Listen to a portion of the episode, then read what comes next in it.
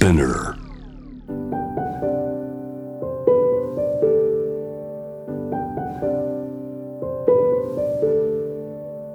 福本敦子の聞くコスメ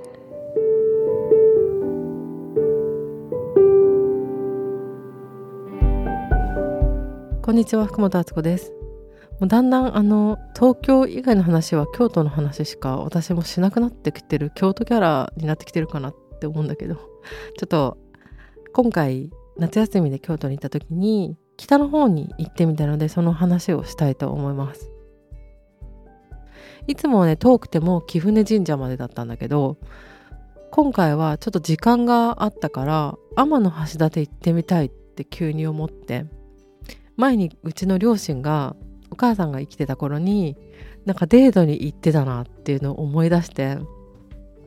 で夏だしいいかなと思ってちょっと行く計画を急遽立てて行ってみました。なんか3時間ぐらいねあの普通に交通機関使うとかかるんですよ。多分車でもちょっとそれよりは早いかなぐらいだけど時間かかったんじゃないかなと思うんですけどでも是非行ってみてほしいところだったのでちょっとその話をしますね。なんか丹後鉄道っていうのに乗って行ったんだけど天橋立ってこう松がいっぱいあって細長い道でで白い砂浜でもうほんとなんか絵みたいなところなんだけどそこに行くまでの道も超綺麗だったんですよ。なんて言えばいいのかなその私は西舞鶴っていうところまで京都駅からバスで乗って行ってそれが1時間半ぐらいかかったかな。でそこからあえてあのわざとこの丹後鉄道っていうのに乗って天橋立海沿いにこうやって行くっていうコースをその場で選んだんですけどこれなんでかっていうとなんか千と千尋の神隠しの電車のシーン分かりますかね？海の中を電車が走るシーンのモデルになったって言われてる由良川っていうところがあるんだけどそれをこの丹後鉄道っていうのが走っていてあの海沿いをこう走っていくんだけどある川のところで景色が橋と海だけになるの。でそれが電車の中から見てても本当に水がファーって空気があの景色が抜けていく感じとかもすごい綺麗だしその電車を走ってるのを遠くから見たのが、えっと、本当に海と電車だけ？みたいにあの景色みたいになるっていうので有名らしいんですよね。で私そういうのが好きとかではないんだけどなんか行くんだったら海のこの綺麗なやつ見たいなって思って多分その電車から外から見るのは暑すぎて無理だからもう今回中からバージョンでいいやと思って行ってみたんですけどちっちゃい電車でなんかすごいこう趣がある車内だったしあと線路がね全部茶色いこう石みたいなのですごく絵になる感じだったんですよ。私鉄道オタクの人の気持ち分からなかったけどめちゃくちゃ電車撮りたくなってもうなんか鉄オタの気持ちが分かるなって思いながら乗ったんだけどその天橋立に向かう途中の由良川もそうだけれども山の景色とかも超綺麗で日本の田舎って本当に綺麗だなっていう風に思ったんですよね。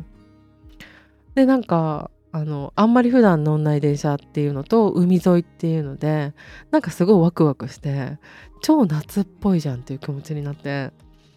もう途中茶色下の土の茶色と、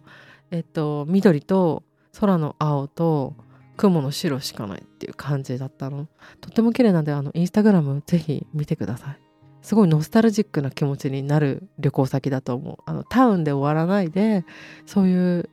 田舎のカントリーサイドに行ってみてもいいんじゃないかなと思いましたで天橋立自体はちょっとよくわかんないんだけどなんかとにかく暑すぎてそんな長いできなかったんですけど海が本当に綺麗なのねグレートバリアリーフって思うぐらいの透明な感じだったのとあと天橋立着いたら400円ぐらいでまた自転車乗れるんですけどあの自転車を借りて細長い島みたいな道をこう走るんですよ。で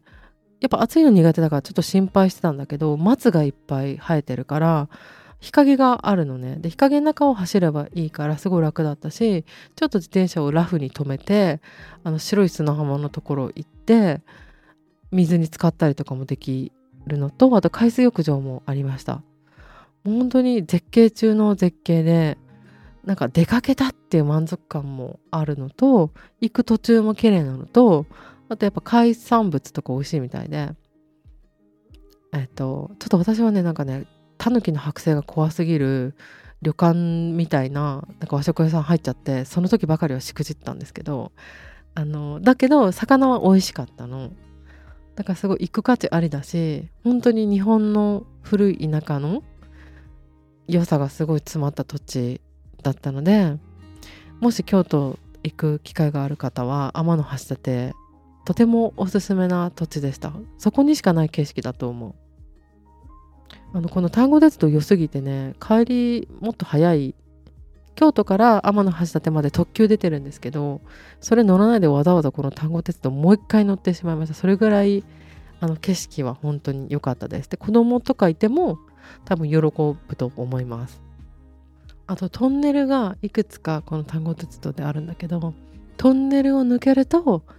海のところに出たりトンネル抜けて街になったりとかなんかね一個一個ドラマチックなわけ。だから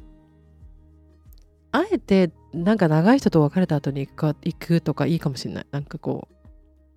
センチメンタルな気持ちになれる場所かもしれません。